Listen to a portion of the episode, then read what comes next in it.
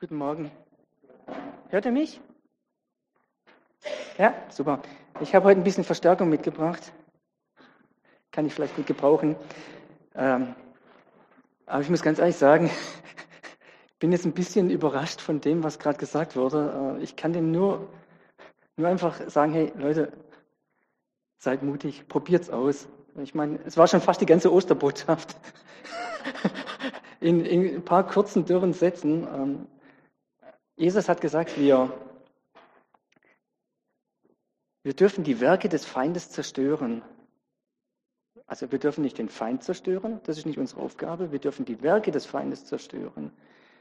Die Werke des Feindes sind Lüge, Krankheit, Tod. Habe ich Lüge schon gesagt? Sünde, Tod, Krankheit. Mir fällt gar nicht mehr ein. Ihr seht, ich bin ganz baff. Aber vielleicht fällt euch mehr ein, was, was, ähm, was Werke des Feindes sind. Ich meine, wir sehen sie jeden Tag. Wir lesen in der Zeitung und denken, boff, wieder hier sowas, wieder irgendwas, was schiefgelaufen ist. Vielleicht fällt er. Was? Krieg, genau. Und zwar nicht bloß den Krieg, den die Welt so sieht, sondern auch den Krieg, den wir selber in uns tragen. Ähm, den Krieg, der nicht mit körperlicher Gewalt anfängt, sondern mit psychischer Gewalt. Manchmal sogar noch viel schlimmer als die körperliche Gewalt, die sieht man wenigstens. Ich kann das sagen, dafür ist Jesus gestorben. Aber er ist nicht bloß dafür gestorben, er ist dafür sogar auferstanden. Er ist dafür aufgestanden, dass er der Erste ist, der aufersteht, ähm, damit die anderen alle nachfolgen. Okay, ihr habt schon gemerkt, ich habe jetzt einen ganz anderen Einstieg. Aber ich fand das so faszinierend, was du gesagt hast. Äh, mit Kühnheit für Tote beten. Also ich habe die Kühnheit noch nicht gehabt. Aber ich finde es total stark, weil Jesus gesagt hat, ihr werdet die gleichen Wunder tun, die ich tue. Und sogar noch größere. Ich meine, für mich stellt sich so die Frage, was ist größer als jemand zu heilen? Was ist größer als jemand von den Toten aufzuerwecken? Ich habe keine Ahnung, aber äh, vielleicht habt ihr ja eine Ahnung. Übrigens auch für Ausweg so, äh, für auswegslose Situationen zu beten, für tote Situationen, für tote Ehen zu beten, dass die wieder mit Leben gefüllt werden. Das ist absolut unser Auftrag, das ist absolut unser, unser Metier. Dafür ist Jesus gestorben. Damit alles, was tot ist, wieder lebendig wird. Dafür ist er auferstanden als der Erste von allen, damit wir nachfolgen, aber auch damit hier auf Erden schon sichtbar wird. Er hat seine Macht hier. Und nicht bloß im Himmel, also im Himmel natürlich auch, der erst recht, aber hier auf Erden schon. Ähm, ich möchte noch ganz kurz auf eine andere Predigt auf, aufmerksam machen. Ich weiß nicht, wer von euch den Pastor Joseph Prince kennt. Genau, ähm, da gibt's eine Predigt, ist mir vorhin so aufgefallen, das sollte ich vielleicht sagen, ähm, die heißt ähm, Segen fließt in sorgenfreien Bereiche. Also Segen oder, oder, oder Gnade fließt in sorgenfreie Bereiche. Äh, ich habe gedacht, ich sage euch einfach mal das Thema. Wäre vielleicht für jeden, der irgendwo äh, sich in einen Bereich hat oder zwei, drei Bereiche, äh, wo er sich sorgt, wo er sagt, boah, hey, da geht's überhaupt nicht vorwärts, dass er die einfach mal anhört, die Predigt. Ich meine, wenn schon meine Predigt vielleicht nicht so das Gelbe vom Ei ist, dann vielleicht aber die. Ähm, hat mir sehr geholfen. Ich habe auch so sorgenfreie, also so, so, so Bereiche, die einfach mal aufploppen und auf einmal äh, hat man da voll die Sorge drin und äh, man betet zu Gott und es wird eigentlich statt besser immer schlimmer. Und der Pastor sagt, hey, gib die Sorgen ab. Dann kann in diesen Bereichen, ganz kurz, so der kurze Inhalt, wenn wir äh, uns sorgen, dann ist es wie wenn wir den Gnadenstrom abdrücken. Es fließt zwar immer noch was durch, aber es fließt halt nicht der volle Segen durch. Und wenn wir dann aufmachen, dann kann der volle Segen wieder fließen. Wird nicht von heute auf morgen gehen, aber hört es euch einfach an. Ich fand die Predigt echt stark. Als Nicole mich gefragt hat, was für ein Thema ich mache, kam mir ganz spontan, weil ich äh, sehr viel vom Pastor Joseph Prinz höre, ähm, der sehr viel über Gnade predigt, das Thema Gnade. Äh, als ich das dann äh, weiter vor vorbereitet habe, ähm, ist mir etwas ganz anderes wichtig geworden, und zwar das Thema Gerechtigkeit. Ich meine, Gnade und Gerechtigkeit haben zwei Merkmale. Beide fangen mit G an und beide sind ein und derselben Medaille. Die gehören zusammen. Nur aus der Gnade kommt die Gerechtigkeit. Und wenn wir nicht gerecht sind, haben wir die Gnade nicht. Es steht auch schon im Epheser, ich weiß nicht, wer von euch den Epheserbrief kennt und die, die, die äh, Schutzrüstung, wie heißt es, die Waffenrüstung Gottes. Kennt die jemand? So rein zufälligerweise? Muss ich jetzt auch nicht aufsagen, bloß, bloß damit ich weiß. Eins, zwei, drei, es werden immer mehr und zögernd, aber ist okay, gut, super. Also da heißt es unter anderem ähm, Brustpanzer der Gerechtigkeit. Der Brustpanzer der Gerechtigkeit. Was für mich ganz arg zusammenhängt mit dem Brustpanzer der Gerechtigkeit, ist der Helm des Heils. Weil ich glaube nämlich, dass wir genau entweder hier über unsere Gerechtigkeit, du bist gerecht, du, Mandy, du bist gerecht, ja, dir, dir draußen noch zu, du bist wirklich ein ganz lieber Mensch. Josi, du bist gerecht? Okay. Äh, die hängen ganz eng zusammen. Brustpanzer der Gerechtigkeit und der Helm des Heils. Ähm, entweder werden wir über unsere Gerechtigkeit angegriffen. Du hast doch, du hast doch Scheiße gebaut, Markus. Glaubst du jetzt wirklich, dass Gott dich als gerecht ansieht? Und dann kommt schon wieder der Helm des Heils ins Spiel und sagt, na, hier über die Gedanken greift uns der Teufel an. Gehören für mich ganz arg zusammen. Aber da wir jetzt Ostern haben, müssen wir da erstmal hier nochmal ganz kurz ein Wort verlieren. Ostern, was, was, was ist denn an Ostern eigentlich wirklich passiert? Das war jetzt keine rhetorische Frage, es war jetzt wirklich eine Frage, auf die ich auch so gerne Antwort hätte. Was ist für euch an Ostern passiert, außer dass es heute Mittag Ostereier gibt und vielleicht noch ein gutes Lamm essen? Weiß es nicht, aber was ist noch passiert? Der Stein war weg. Aha. Genau. Übrigens ein Riesenfels, den man so ohne weiteres gar nicht schieben konnte. Man brauchte da mindestens zwei, drei Männer. Der hat, glaube ich, weiß nicht, eine Tonne gewogen oder so. Also war richtig was. Also nicht so ein Türchen da. Was ist noch an Ostern passiert? Wir wurden im Prinzip errettet. Also wir wurden errettet. Die, die, die Errettung, da komme ich gleich nochmal drauf zurück, ist uns angeboten worden. Vielleicht muss man so sagen. Was ist noch passiert an Ostern? Hat noch jemand?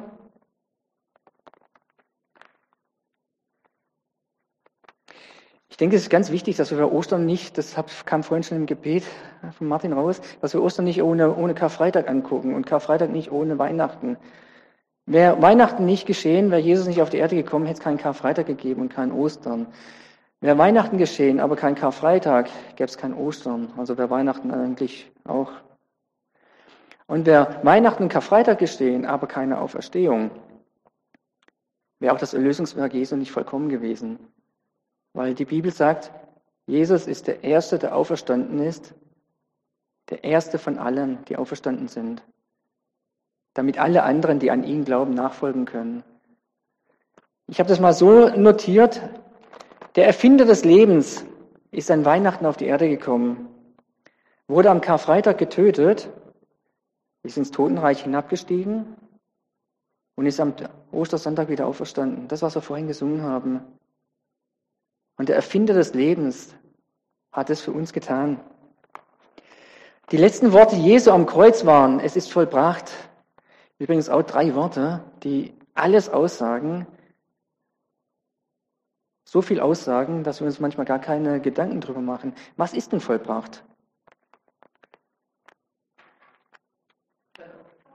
Sein Opfer ist vollbracht, genau. Was ist vollbracht?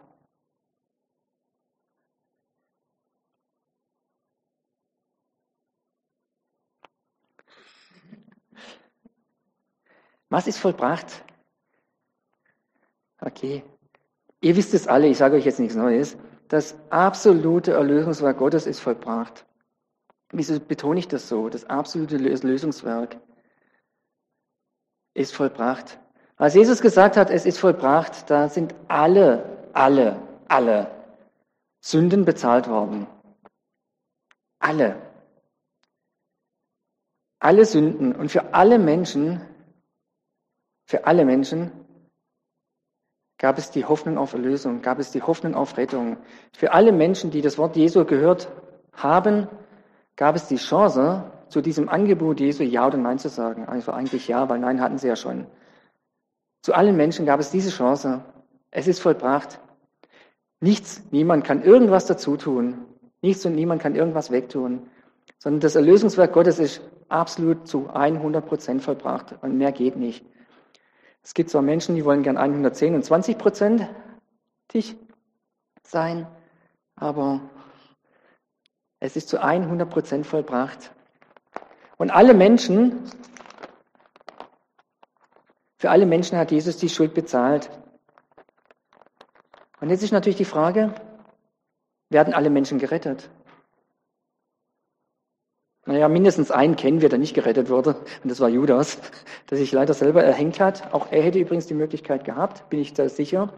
Wenn er zu Jesus gegangen wäre und sich äh, wirklich, wirklich ähm, um Vergebung gebeten hätte, dann hätte Jesus auch gesagt, ich vergebe dir. Da bin ich mir echt sicher. Weil Petrus hat ihn auch verleugnet, aber im Gegensatz zu Judas hat er sich nicht umgebracht, sondern hat wirklich bereut.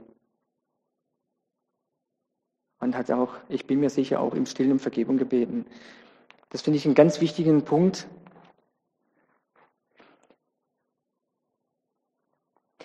Und jetzt komme ich zu dem, was ich wirklich eigentlich machen wollte, die Gerechtigkeit.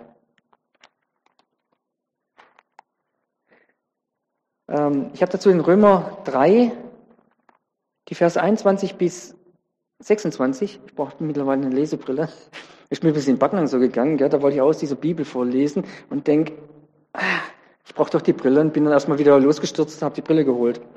War heute ein bisschen besser organisiert. Ähm, bevor wir jetzt in diese Verse einsteigen, der Römer 3, die Verse 10 und 11, da steht, keiner ist gerecht, auch nicht einer. Keiner hat Einsicht und fragt nach Gott. Und zwölf, alle haben sie den rechten Weg verlassen und sind unbrauchbar geworden. Niemand ist da, der Gutes tut. Kein einziger. Das ist die Situation, in der alle Menschen sind oder waren. Wir alle waren so. Ungerecht, haben den Willen Gottes nicht erkannt, waren unbrauchbar für Gott. Alle. Doch jetzt ist die Gerechtigkeit Gottes sichtbar geworden, und zwar unabhängig vom Gesetz, aber in Übereinstimmung mit dem Gesetz und den Worten der Propheten. Es ist die Gerechtigkeit Gottes, die durch den Glauben an Jesus Christus geschenkt wird und allen so gut kommt. Da ist kein Unterschied zwischen Jude und Nicht-Jude. Denn alle haben gesündigt und die Herrlichkeit Gottes verloren. Doch werden sie allein durch, die, durch seine Gnade, ohne eigene Leistung gerecht gesprochen, und zwar aufgrund der Erlösung, die durch Jesus Christus geschehen ist. Ihn hat Gott zu, sein, zu einer Stätte für Sühne gemacht. Durch sein vergossenes Blut ist die Sühne, Sühne vollzogen worden. Und durch den Glauben kommen sie alle zugute. So hat Gott auch den Beweis erbracht, dass er gerecht handelt, obwohl er die bis dahin begangenen Sünden der Menschen ungestraft ließ. Und heute beweist er seine Gerechtigkeit dadurch, dass er den für gerecht erklärt, der aus dem Glauben Jesu lebt. Seine Gerechtigkeit beweist er dadurch, dass er den für gerecht erklärt, der aus dem Glauben an Jesus lebt. Das ist Gottes Gerechtigkeit. Jetzt ist die Gerechtigkeit sichtbar geworden.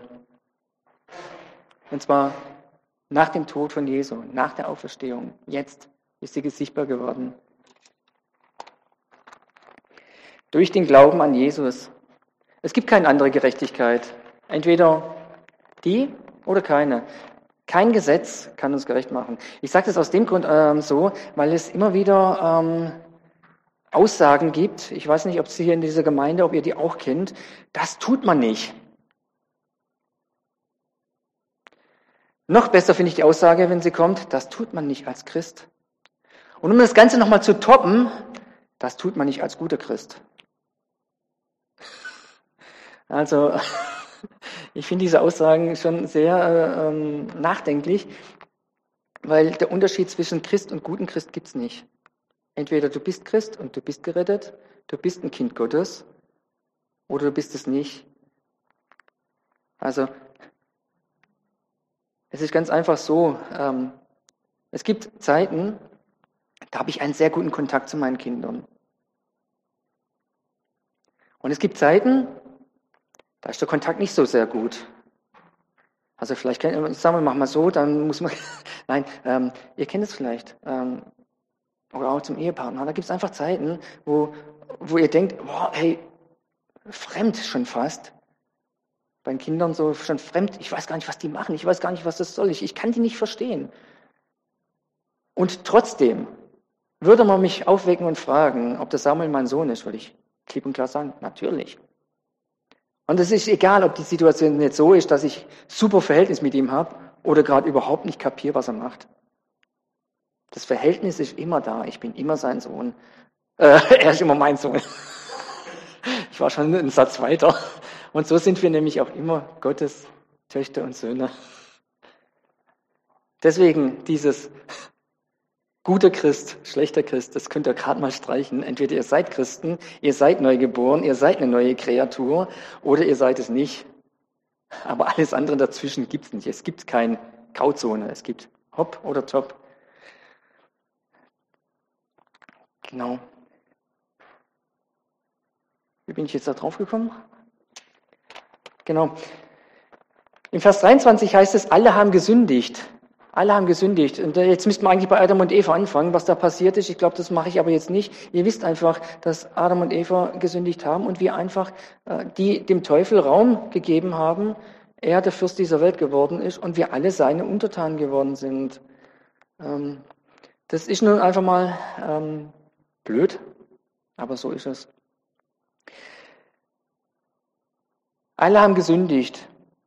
Aber, und jetzt kommt das große Aber, ohne unseren Verdienst, ohne dass wir irgendwas dazu getan haben, hat Gott gesagt, nee, die Menschen sind so wertvoll, ich will ihnen einen Weg geben, wo sie gerettet werden können. Ich will ihnen einen Weg aufzeigen, der mehr ist als nur ein gutes Leben. Ohne Verdienst durch seine Gnade, durch seine Liebe, seine Gnade und ich habe mal in Wikipedia äh, gegoogelt, was denn Gnade bedeutet. Und Gnade bedeutet laut Wikipedia wohlwollende freiwillige Zuwendung. Wohlwollende freiwillige Zuwendung. Also Gott hat es freiwillig gemacht. Ich denke, das kann man sich auch mal auf die Zunge zergehen lassen. Freiwillig hat Gott seinen Sohn geopfert. Jesus hat auch freiwillig das gemacht, damit wir gerettet werden können ohne Verdienst. Und im Römer 5, Vers 20 heißt es, wo die Sünde mächtig geworden ist, da ist die Gnade noch viel mächtiger geworden. Ich denke, das ist auch so ein Bibelvers, den man sich echt, vor allem wenn man mal ganz unten ist oder wenn man äh, irgendwie Bockmist gemacht hat, sich wirklich auf der Zunge zergehen lassen kann. Wo die Sünde mächtig geworden ist, da ist die Gnade noch viel mächtiger geworden. Die Gnade ist viel mächtiger als die Sünde.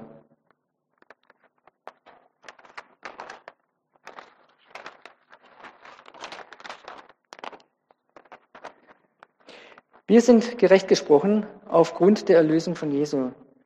Jetzt natürlich meine Frage an euch. Das, die Frage muss ich jetzt einfach loswerden. Seid ihr gerecht? Also wenn jetzt nicht alle ganz heftig mit dem Kopf nicken, dann müsste ich von vorne anfangen. Seid ihr gerecht? Nur durch die Gnade, nur durch das Lösungswerk. Wenn ihr jetzt nämlich sagt, nee, ich, ich, ich weiß es nicht, ob ich gerecht bin, dann müsst man einfach überlegen, hey, Hast du dein Leben Jesu gegeben? Weil das ist der einzige Punkt. Der einzige Punkt ist, hast du dein Leben Jesu gegeben und vertraust du Jesus? Dann bist du gerecht. Dann bist du ein Gerechter vor Gottes Augen. Ganz egal, wie es in deinem sonstigen Leben aussieht. Also, wenn ich mein Leben angucke, dann denke ich manchmal, also rein menschlich gesehen, gut, ich habe niemanden umgebracht, das muss man mal dazu sagen. Ne? Aber rein menschlich gesehen ähm, würde ich wahrscheinlich nicht so unbedingt sagen, ich bin jetzt so der Gerechteste. Bin ja ganz vorsichtig. Aber in Gottes Augen bin ich gerecht. Ich bin absolut gerecht.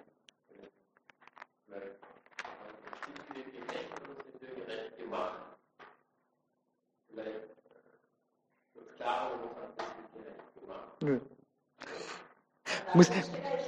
Also gerecht gemacht heißt, ich bin gerecht. Aber vor wessen Augen? Das ist wichtig. Bin ich gerecht vor des Menschen Augen? Dann brauche ich aber einen Richter, der mich, äh, recht, also der mich gerecht spricht, also der Recht spricht. Oder bin ich gerecht vor Gottes Augen? Das ist nämlich genau der springende Punkt, an dem wir immer hin und her springen. Ähm, es hört sich jetzt äh, frommer an, wenn wir sagen, wir sind gerecht gemacht worden. Stimme ich dir auch zu, wir sind gerecht gemacht worden. Aber wir können Gott nur ehren, wenn wir sagen, wir sind gerecht. Natürlich nicht aus uns heraus, da gebe ich dir recht. Aber wenn ich gerecht gemacht geworden bin, dann bin ich vor Gott gerecht. Dann kann ich sagen, ich bin gerecht.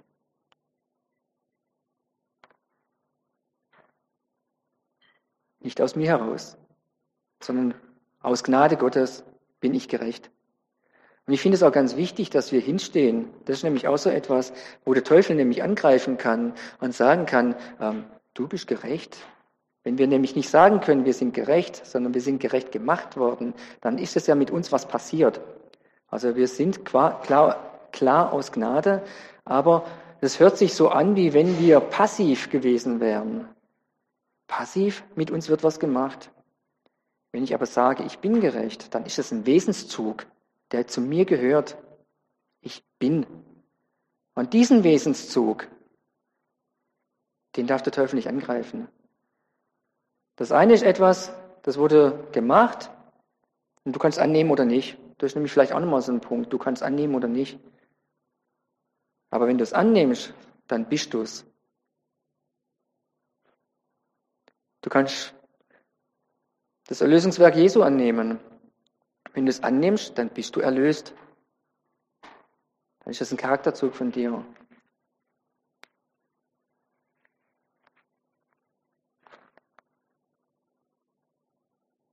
Ein Charakterzug, den darf man dir nicht wegnehmen, den kannst nur du verändern.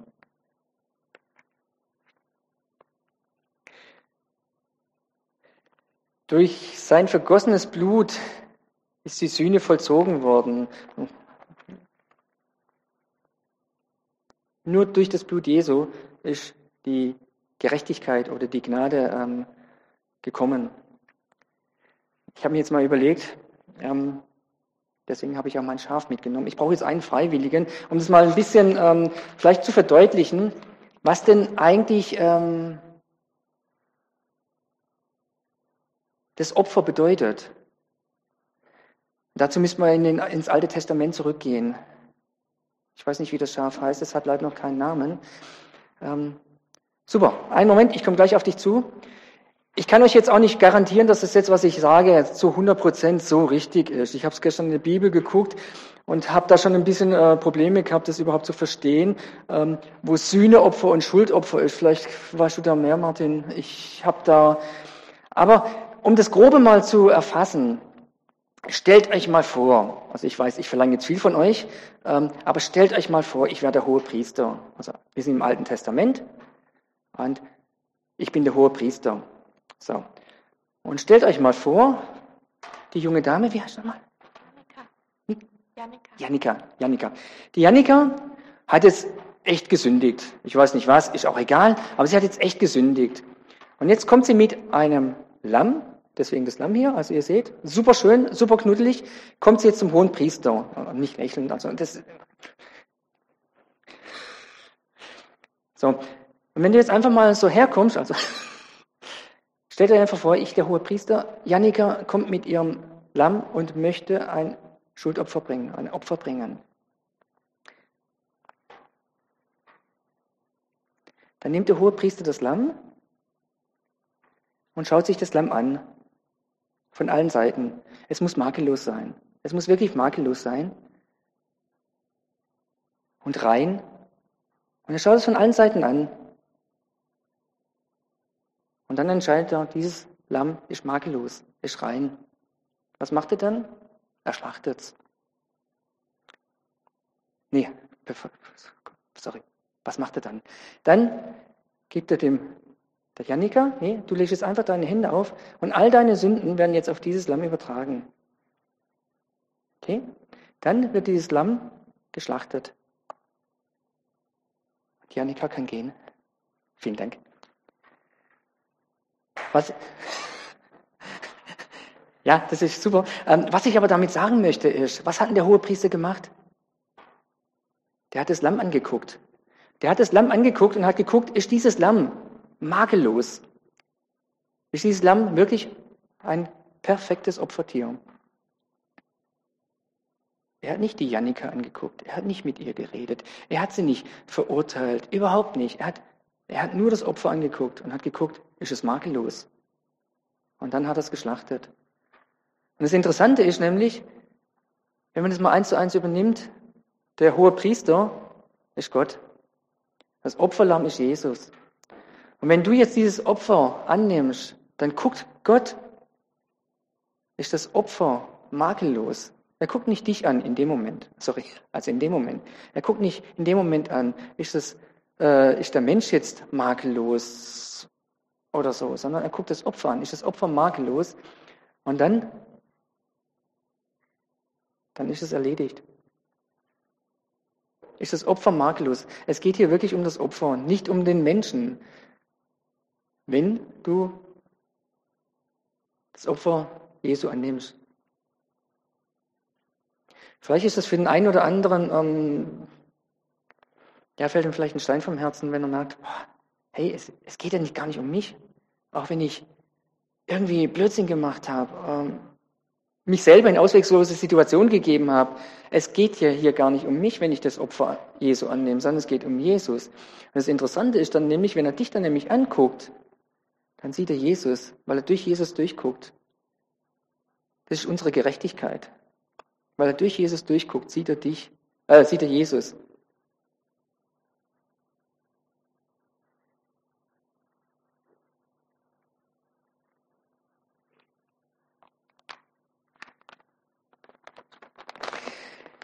Ich fand den letzten Satz hier aus diesem Abschnitt total faszinierend. Da heißt es nämlich, und heute beweist er seine Gerechtigkeit dadurch, dass er den für gerecht erklärt, der aus Glauben an Jesus lebt. Gott beweist seine Gerechtigkeit dadurch, dass er den gerecht erklärt, der aus Glaube an Jesus lebt. Und jetzt könnt ihr euch selber die Frage nochmal beantworten. Seid ihr gerecht? Also lebt ihr aus Glaube an Jesus? Seid ihr gerecht? Oder lebt ihr nicht aus Glaube an Jesus? Wenn nicht, dann hättet ihr auch einfach die Chance, für euch beten zu lassen. Da gibt es genügend Leute. Und nochmal das festzumachen, diesen Glauben an Jesus. Oder wenn ihr denkt, boah, eigentlich, eigentlich weiß ich es gar nicht mehr ganz genau. Ihr hättet die Chance, einfach nochmal für euch beten zu lassen, ähm, damit ihr diese, diese Gewissheit, also die Bibel sagt es ja ganz, ganz, ganz klar, er macht gerecht aus Glauben. Diese Gewissheit, die muss in euer Herz sein. Und wenn diese Gewissheit nicht in eurem Herzen ist, dann lasst euch beten. In diesem Sinne, Amen.